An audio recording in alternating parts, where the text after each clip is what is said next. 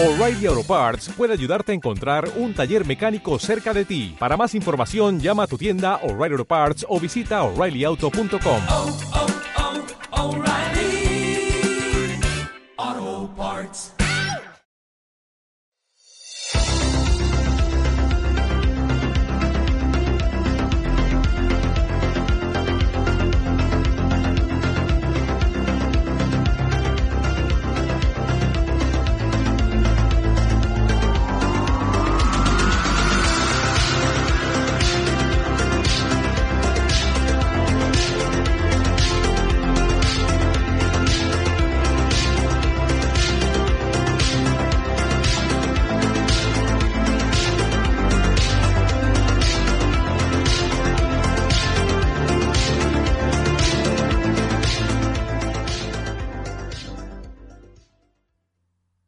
todos, muy buenas, ¿qué tal? ¿Cómo estáis?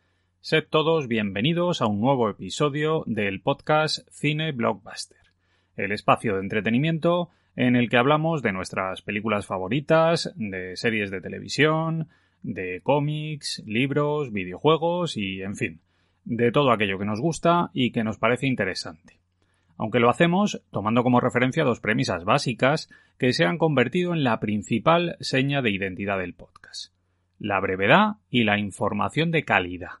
Esto es lo que ofrecemos y esto es precisamente lo que nos diferencia de otros podcasts. Hoy con un programa en el que miramos al presente y centramos nuestra atención en el estreno más potente de este mes de febrero de 2023, la película Ant-Man and the Wasp, Quantum Manía o Ant-Man y la avispa, Quantum Manía, como se ha llamado aquí en España, donde por alguna razón hemos decidido mezclar nombres en español y en inglés en un batiburrillo bastante peculiar. Una nueva superproducción de Marvel, que sería ya la tercera película de la franquicia del personaje y que además ejerce como adelanto de lo que va a ser a partir de ahora la fase 5 del famoso UCM.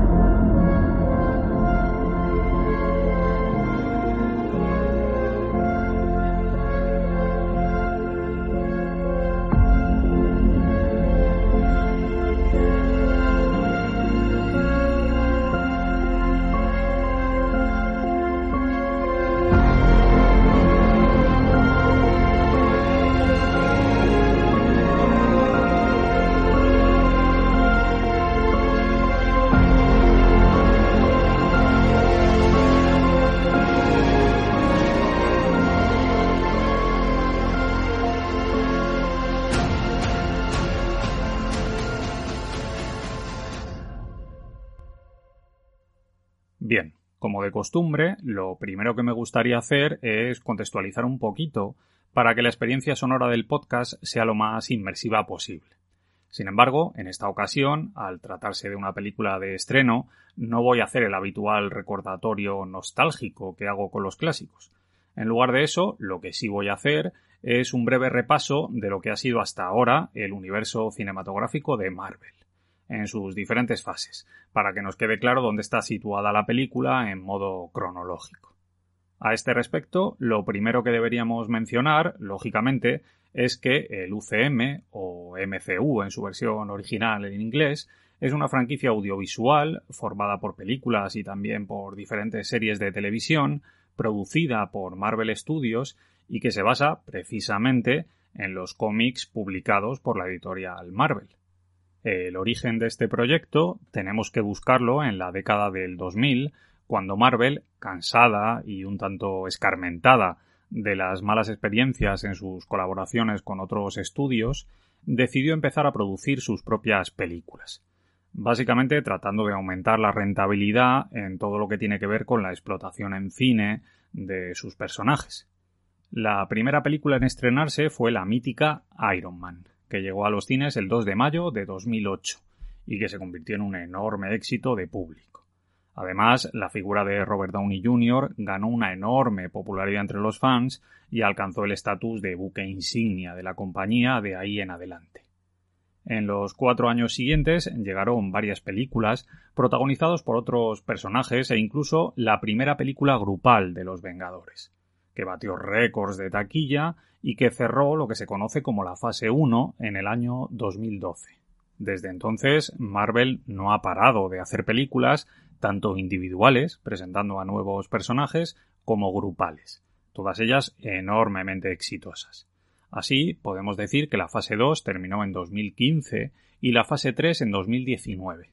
Estas tres primeras fases, juntas con sus 23 películas, forman lo que se conoce como la saga del infinito, es decir, un conjunto de películas que tiene un denominador común centrado en las gemas del infinito y en el que el villano central ha sido el famoso Thanos, al que dio vida el actor Josh Brolin.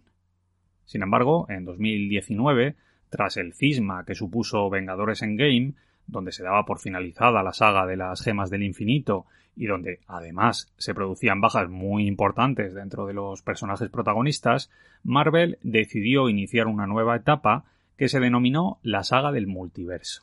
Esta nueva etapa arrancó en 2021 con la película de la viuda negra, y la saga del multiverso vuelve a estar a su vez dividida en fases, Así, durante 2021 y 2022 hemos podido ver diferentes películas y series de televisión que formaban la fase 4 del UCM.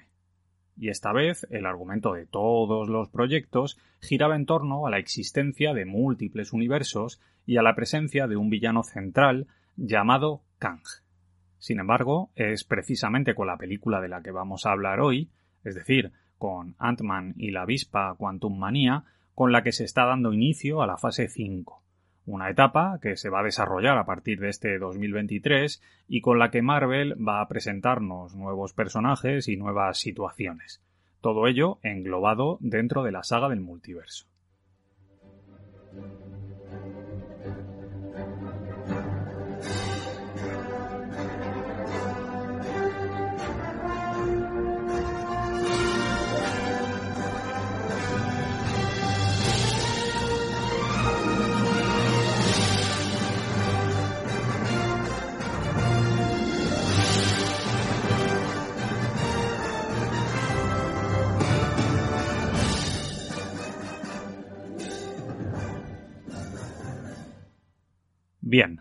Una vez nos hemos ubicado un poco, gracias a esta cada vez más necesaria contextualización con respecto al universo cinematográfico de Marvel, lo que vamos a hacer ahora es hablar de Ant-Man y la avispa, Quantum Manía, centrándonos en la producción de la película y en todo lo que rodea al proyecto. A este respecto, debemos recordar que Ant-Man es un personaje de cómic creado por Stan Lee, Larry Lieber y Jack Kirby en 1962 que en un primer momento fue concebido como un científico llamado Hank Pink, que encontraba la forma de reducir su cuerpo y que se convertía en superhéroe. Aunque después Pink sería relevado como Ant-Man por personajes como Scott Lang o Eric O'Grady en diferentes etapas dentro de los cómics de Marvel. Ant-Man nunca ha sido un personaje central dentro del universo de Marvel. Tiene una larga trayectoria editorial a sus espaldas, eso es verdad, pero no ha sido nunca un primer espada dentro de la compañía. Sin embargo, en 2015, y para sorpresa de todo el mundo, en un momento en el que Marvel estaba tratando de ampliar su catálogo de personajes en la franquicia cinematográfica, en plena fase 2, se puso en marcha la primera película sobre Ant-Man. En un primer momento, con Edward Wright a los mandos, aunque finalmente este terminó abandonando el proyecto y su puesto como director pasó a ser ocupado por Peyton Reed. Esta primera película se estrenó en el verano de 2015 con Paul Rudd, Michael Douglas y Evangeline Lilly como protagonistas. Ant-Man costó 130 millones de dólares y terminó recaudando más de 500 millones. Todo ello pese a que la película fue considerada por muchos como un proyecto menor dentro del UCM. Tres años después, en 2018, y tras alguna breve aparición en las películas grupales, Ant-Man regresó a las pantallas con otra película en solitario que de nuevo fue dirigida por Peyton Reed. En este caso, Ant-Man and the Wasp, o como se tituló aquí en España, Ant-Man y la avispa. Un título que, como os decía antes, no tiene ningún sentido. O utilizas los dos nombres en inglés o los utilizas en español, pero si los mezclas yo creo que queda fatal. Pero bueno, es una opinión personal. Aún así, la película volvió a ser un gran éxito comercial, otra vez con 130 millones de presupuesto y con una recaudación de más de 600 millones a nivel mundial. Y todo esto nos lleva hasta este 2023, concretamente hasta este mes de febrero, en el que se ha estrenado la tercera película de la saga del personaje, Ant-Man y la avispa, Quantum Manía. Otra producción con sello Marvel que esta vez ha contado con un presupuesto bastante más potente que el de las películas anteriores. En este caso, 200 millones de dólares. El reparto de la película vuelve a ser básicamente el mismo. Paul Rudd, Evangeline Lilly y Michael Douglas en sus personajes clásicos, a los que, con el tiempo, se han ido sumando rostros conocidos como los de Michelle Pfeiffer, Catherine Newton, Jonathan Majors o el veterano Bill Murray. El guion de la película ha sido escrito por Jeff Loveness y el rodaje ha tenido lugar en diferentes localizaciones de San Francisco, Atlanta y también en Inglaterra y hasta en Turquía. Por su parte, la música ha sido creada por el compositor canadiense Christoph Beck.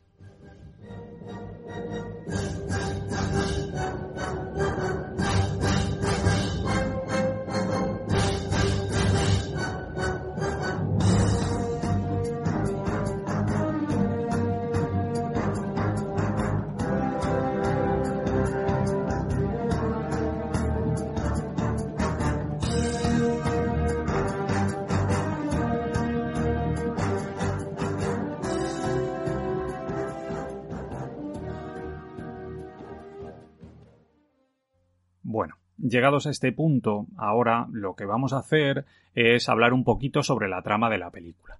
Y en este caso he decidido hacer una reseña sin spoilers, debido básicamente a que la película se estrenó hace muy poquito y a que seguramente todavía mucha gente no la habrá visto.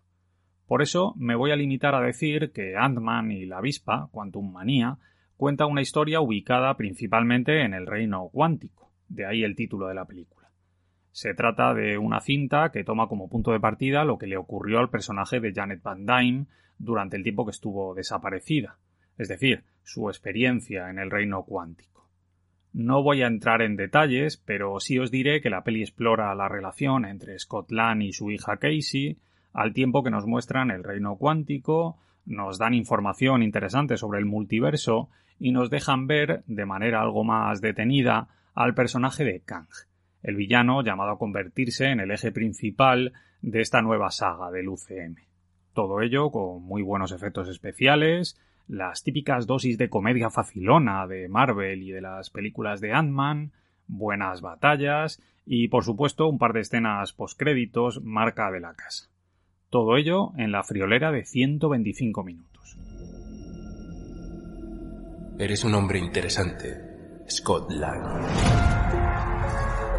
Eres un vengador. Tienes una hija. Has perdido mucho tiempo, como yo. Pero podemos ayudarnos.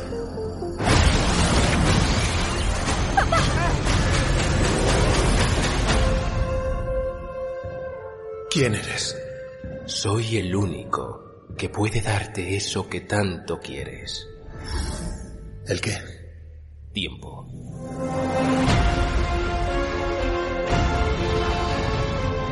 Puede reescribir la existencia. Destrozar líneas temporales. No puedes fiarte de él. Me da igual quién sea este tío. Ya he perdido demasiado. Él puede ayudarnos a tener otra oportunidad.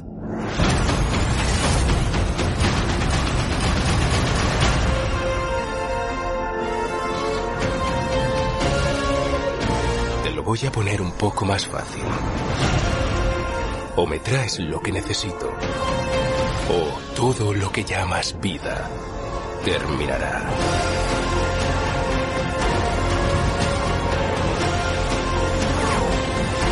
Todo esto es culpa mía. No querrás que ella vea esto. Teníamos un trato.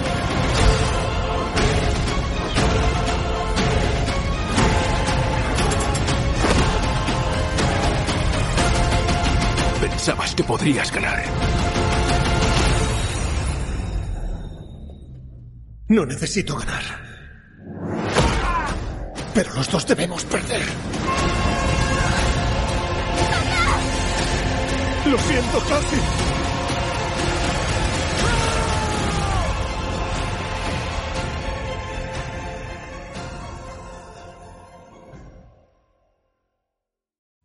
Bien, ahora, como de costumbre, lo que voy a hacer es repasar los nombres que forman el equipo técnico que se ha encargado de realizar la película, empezando, lógicamente, por el director de esta tercera aventura de Ant-Man, el norteamericano Peyton Reed, un realizador especializado principalmente en comedias que ha dirigido pelis como Abajo el amor, Separados, Di que sí o las tres pelis de Ant-Man.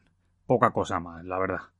Con respecto al reparto, bueno, pues el primer protagonista del que vamos a hablar es Paul Rudd, un actor, guionista y productor, nacido en 1969, que empezó con papeles pequeños en teatro y televisión y que alcanzó la fama a mediados de los 90 gracias a su papel en la serie Friends, donde interpretaba a Mike, el novio de Phoebe. Después pudimos verle en películas como Mucho más que amigos, Virgen a los 40, Lío embarazoso, La cena de los idiotas o en sus múltiples apariciones precisamente en el universo cinematográfico de Marvel como Scott Lang. Junto a él tenemos otro nombre mega conocido, en este caso el de Michael Douglas, una verdadera leyenda del cine, un actor y productor con una de las carreras más potentes de toda la historia. Juzgar vosotros mismos. Coma, El síndrome de China, Tras el corazón verde, La joya del Nilo, Atracción fatal, Wall Street, La guerra de los Rose, Black Rain, Instinto básico, Un día de furia, Acoso, Los demonios de la noche, The Game, Un crimen perfecto, Jóvenes prodigiosos, Traffic, Ni una palabra, La sombra de la sospecha, Más allá de la duda o Las propias aventuras de Ant-Man. Esto solo por nombrar algunas. Además de todo esto, Michael Douglas ha ganado dos premios Oscar, como productor por Alguien voló sobre el nido del cuco y como actor por Wall Street. Y por si todo esto fuera poco, además, como todos sabréis, este hombre es hijo del mítico Kirk Douglas, otro actor absolutamente legendario. Vamos, de hecho yo soy mega fan de Kirk Douglas. Me parece un fenómeno.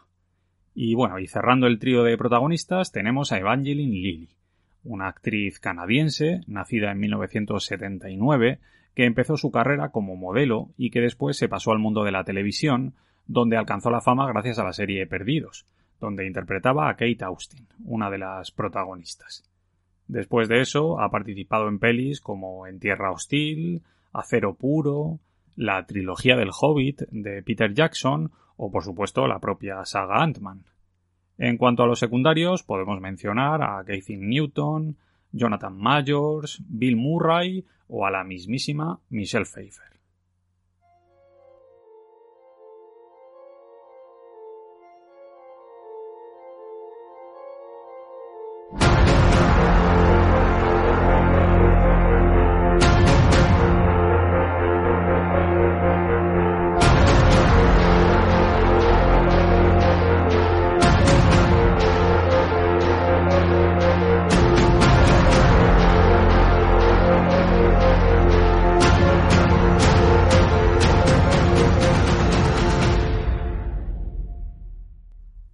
Como conclusión, y ya para ir cerrando el programa, le vamos a dedicar un último bloque a la peli.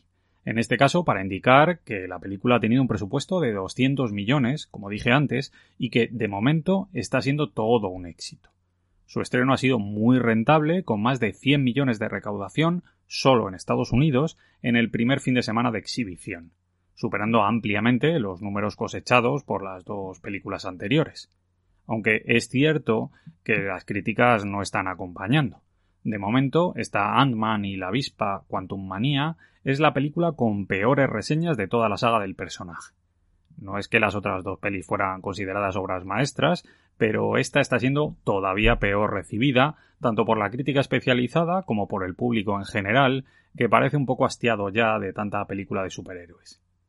¿Esto quiere decir que es una mala peli? Pues no, desde luego que no A mí me ha parecido entretenida, los efectos especiales son muy buenos y además tiene el atractivo de ser el anticipo de la fase 5 con todo lo que eso supone. Y encima nos muestran un primer vistazo de Kang que resulta interesante y que va a dar mucho juego en el futuro, seguro. En definitiva, la peli no está mal, se deja ver, pero desde luego no ofrece ni la épica ni la intensidad dramática que tuvo el UCM en el final de la saga del infinito, con Infinity War y con Vengadores Endgame.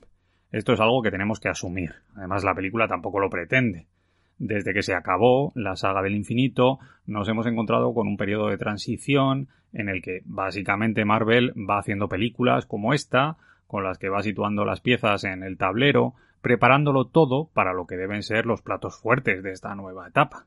Es decir, las futuras pelis grupales de los Vengadores o la llegada de los Cuatro Fantásticos. Thank you.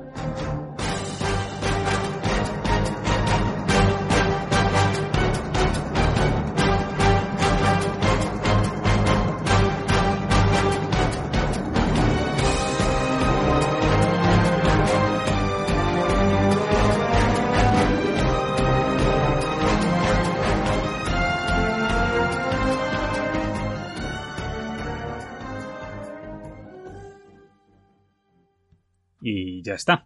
Por mi parte, nada más. Con esto me despido.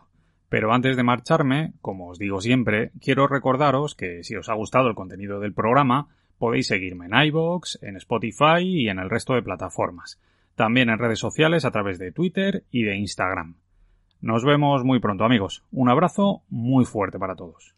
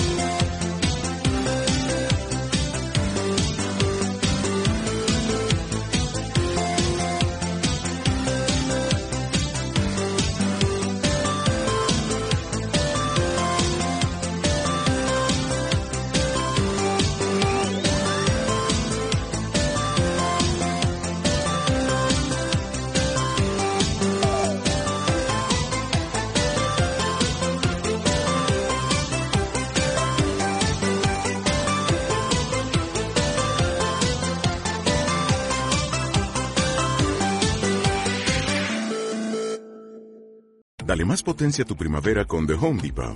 Obtén una potencia similar a la de la gasolina para podar, recortar y soplar con el sistema OnePlus de 18 voltios de Ryobi desde solo 89 dólares. Potencia para podar un tercio de un acre con una carga. Potencia para recortar el césped que dura hasta dos horas. Y fuerza de soplado de 110 millas por hora. Todo con una batería intercambiable. Llévate el sistema inalámbrico OnePlus de 18 voltios de Ryobi. Solo en The Home Depot. Haces más. Logras más.